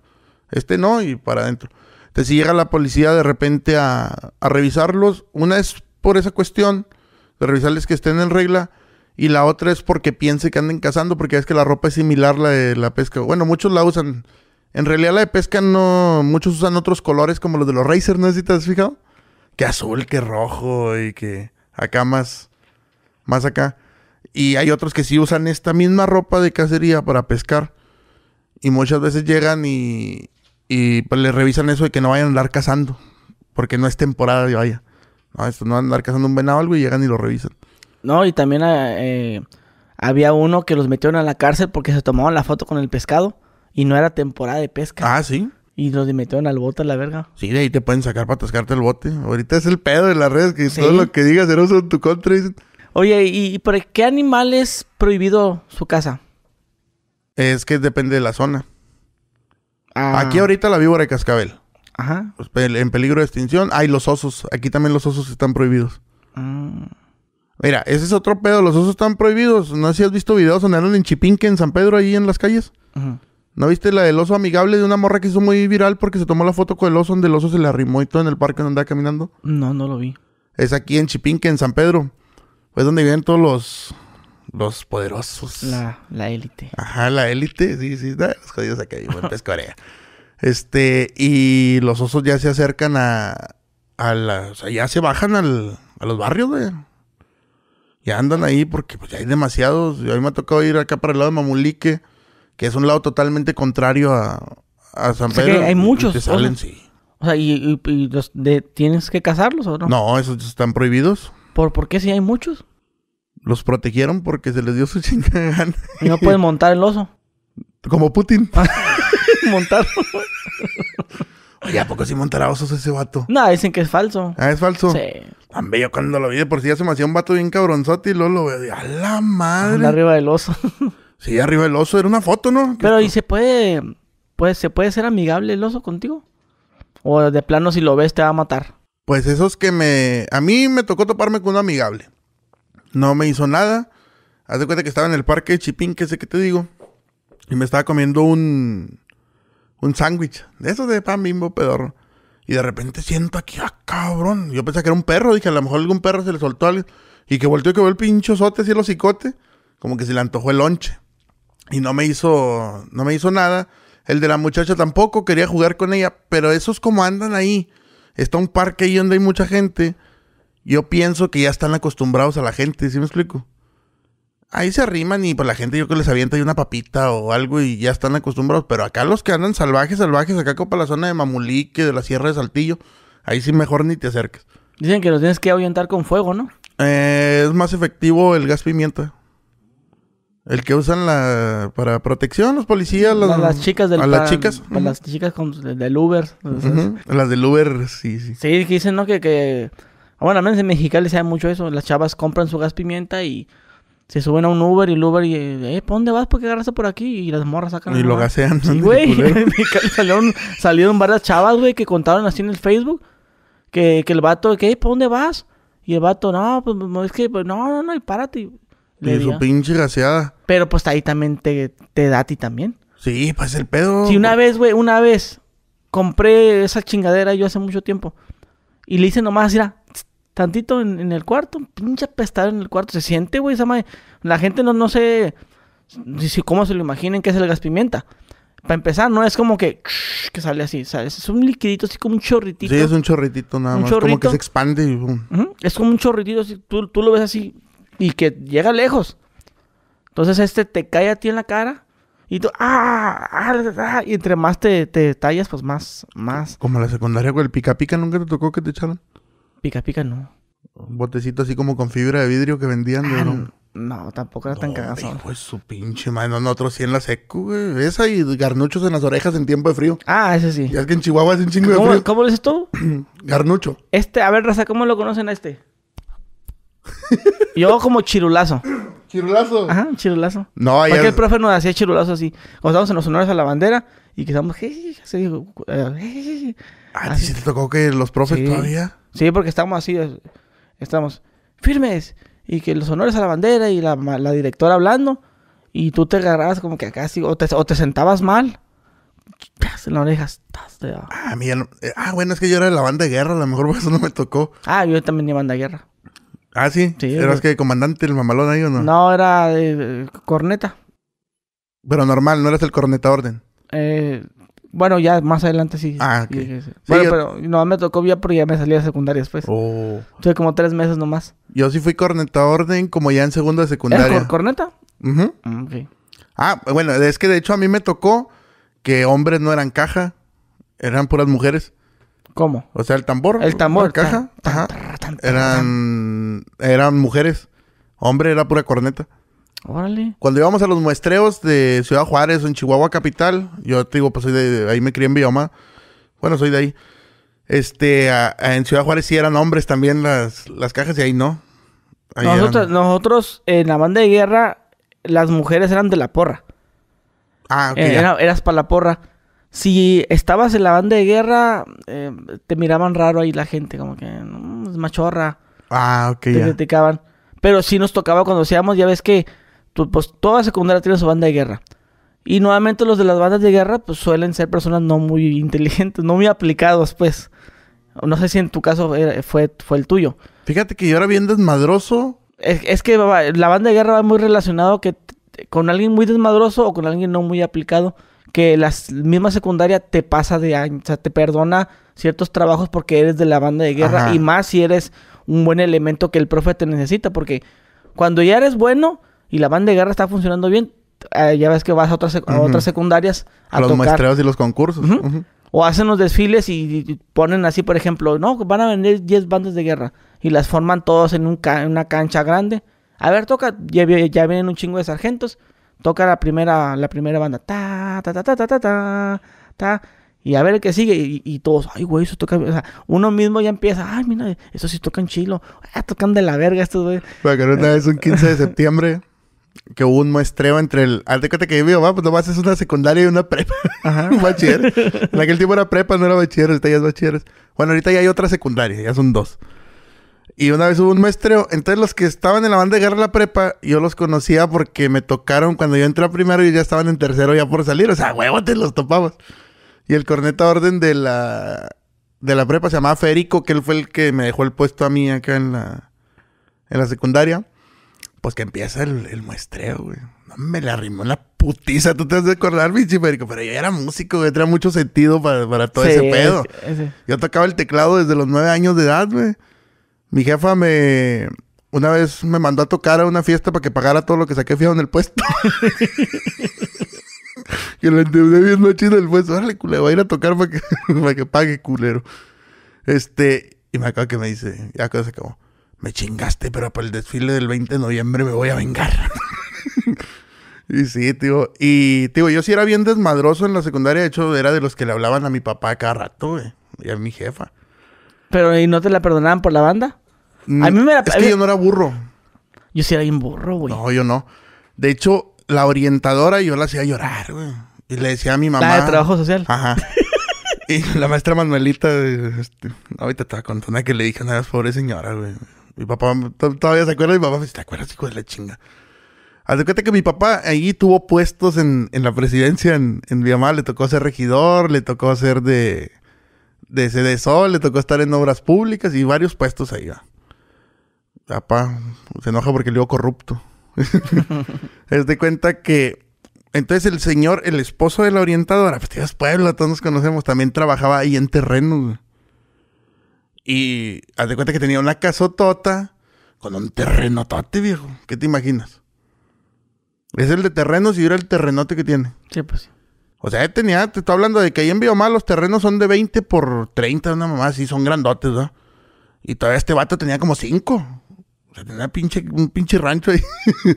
tenía una video y lo la casota. Y, y una vez que me estaba regañando, la, no, mijo, es que usted se comporta como delincuente. que más delincuente es su esposo que se robó los terrenos. Le, le dije, yo sé porque mi papá ahí trabaja, que mi papá nunca me había dicho nada, güey. No, dijo, mi jefe me puso un canto. ¿Por qué andas de hocicón, hijo de tu chingada?" Y embarcando a mi jefe, y pues sabían que mi jefe ahí trabajaba. Y, y te digo, y ella le decía a mi mamá cuando iba, dice, es que yo no me explico qué le pasa a Enrique.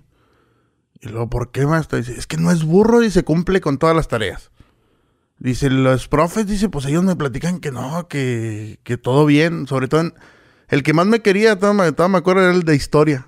El, el profe Carlos Prieto, le mando un saludo si mira el video, el, el viejote.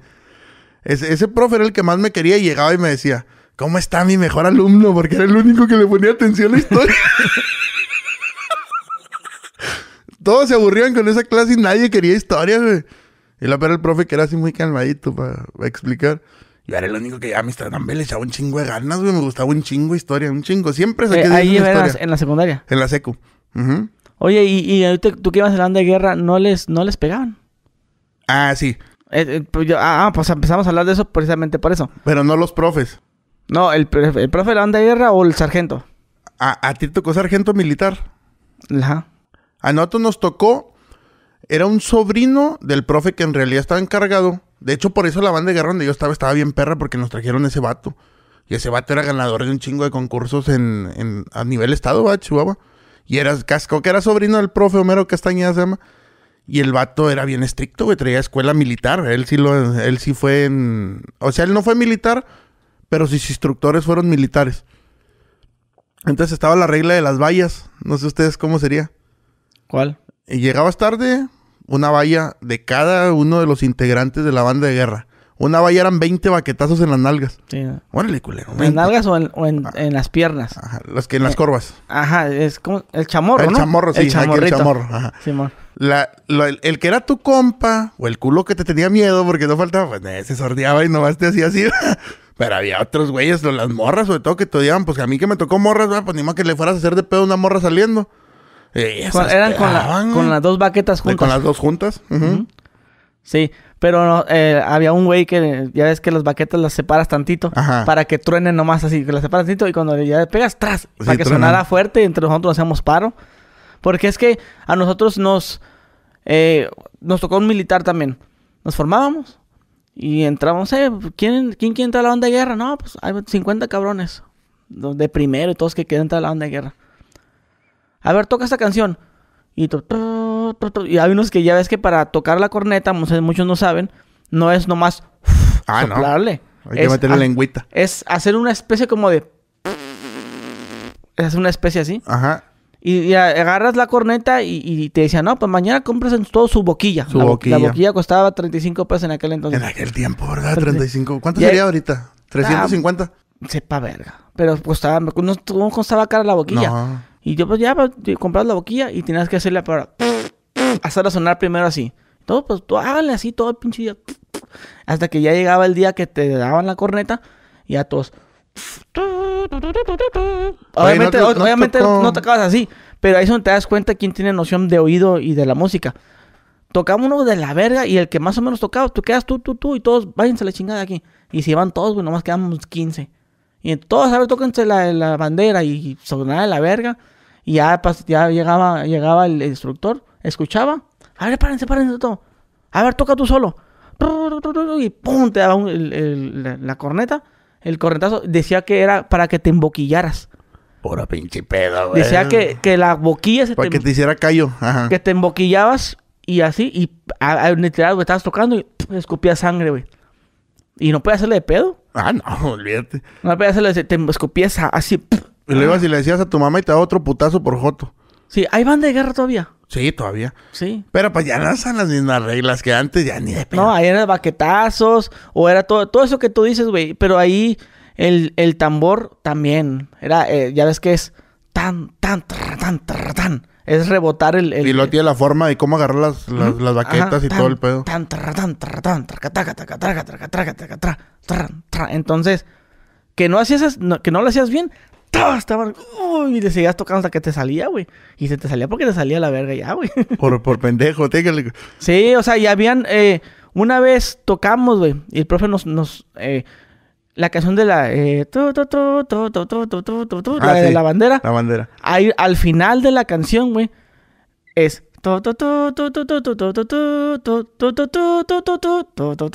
Y, no, y la canción dice que no terminaba. Es. Así y, por esa chingadera, güey, perdimos el concurso. Y putazos. A todos, que por haberla terminado así es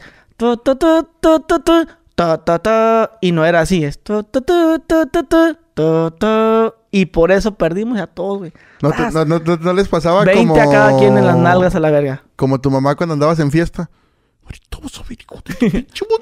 y luego el instructor... O sea, ya con que los miraras y ya sabían que llegando iba a valer pura madre. Es, eran de esos eh, instructores muy explosivos, de que puta madre, y que pateaba las manos así. Eh, ¿No te tocó que te tuvieran dos horas haciendo embocadura con la pinche corneta pegada a la pared?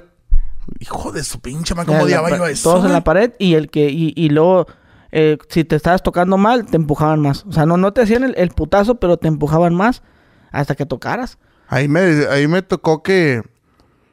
Pues siempre he sido bien hocicón, güey. Bien rebelde siempre. Y, y me me han dado mis putizos para andarle hocicón. O sea, no, no un vato, ah, sino militares. y bueno, ¿qué dice el hocico, hijo de su pinche madre? Este, me tocó ahí de que... Ahí no tenía la pared, estaba aburrido yo, güey. Yo quería tocar, güey, porque pues sí tocaba bien, man. No es por mamón ni nada, pero pues, pues, ahorita ando tocando la tuba, pues, ¿y ¿por qué? Este... Y, y haz de cuenta que ahí está la pinche pared y pasa el instructor. Y cuando estabas ahí no te podías mover, ni dejar de pitar.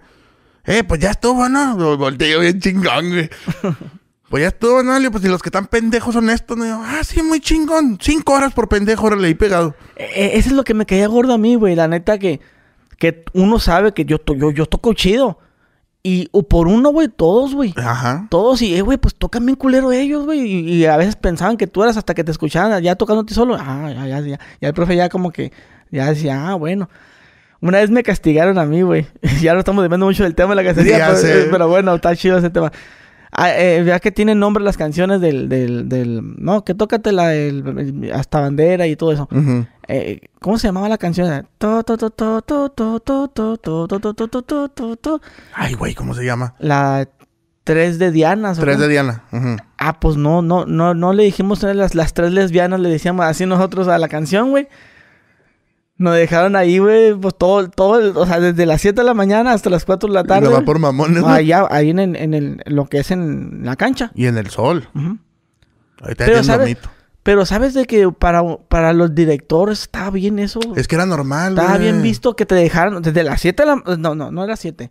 Entramos a las 8. De las 8 hasta las...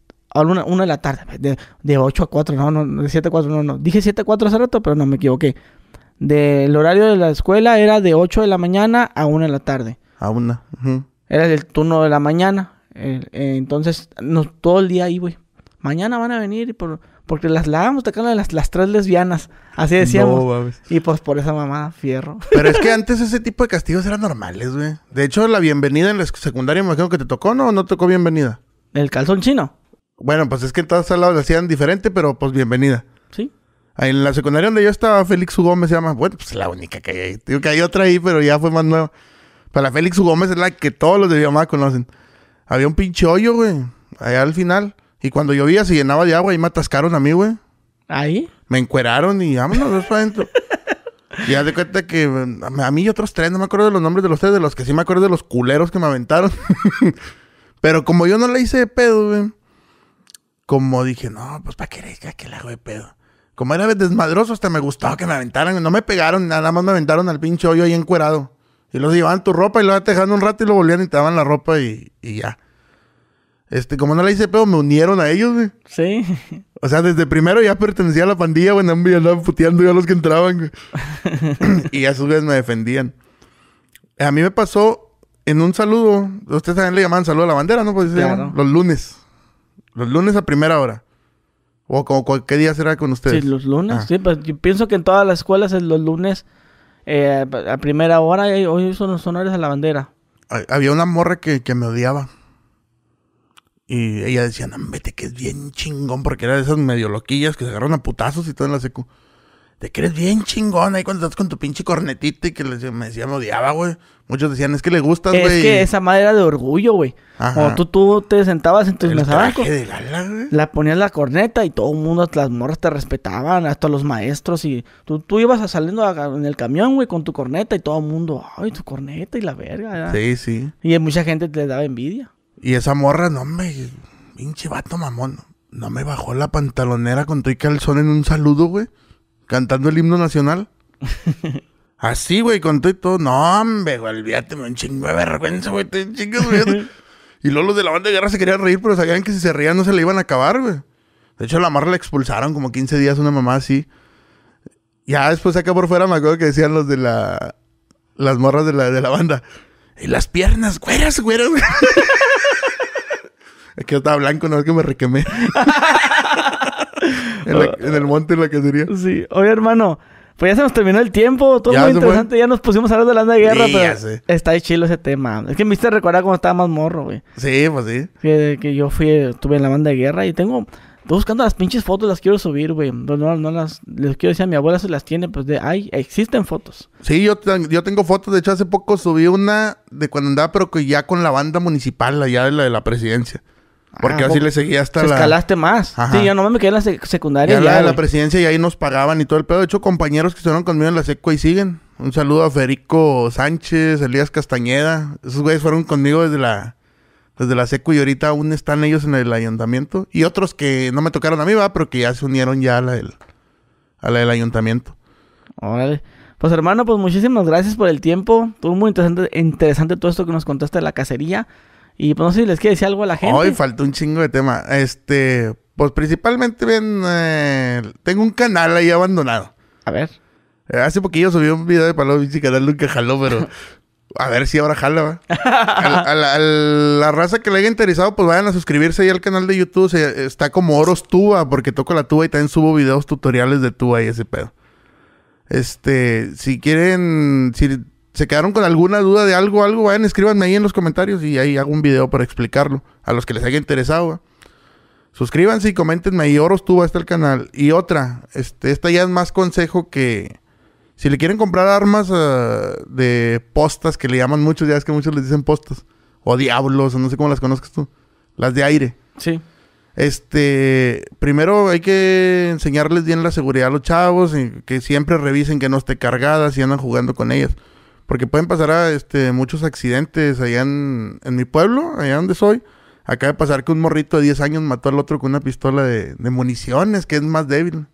le pasó el corazón y se murió.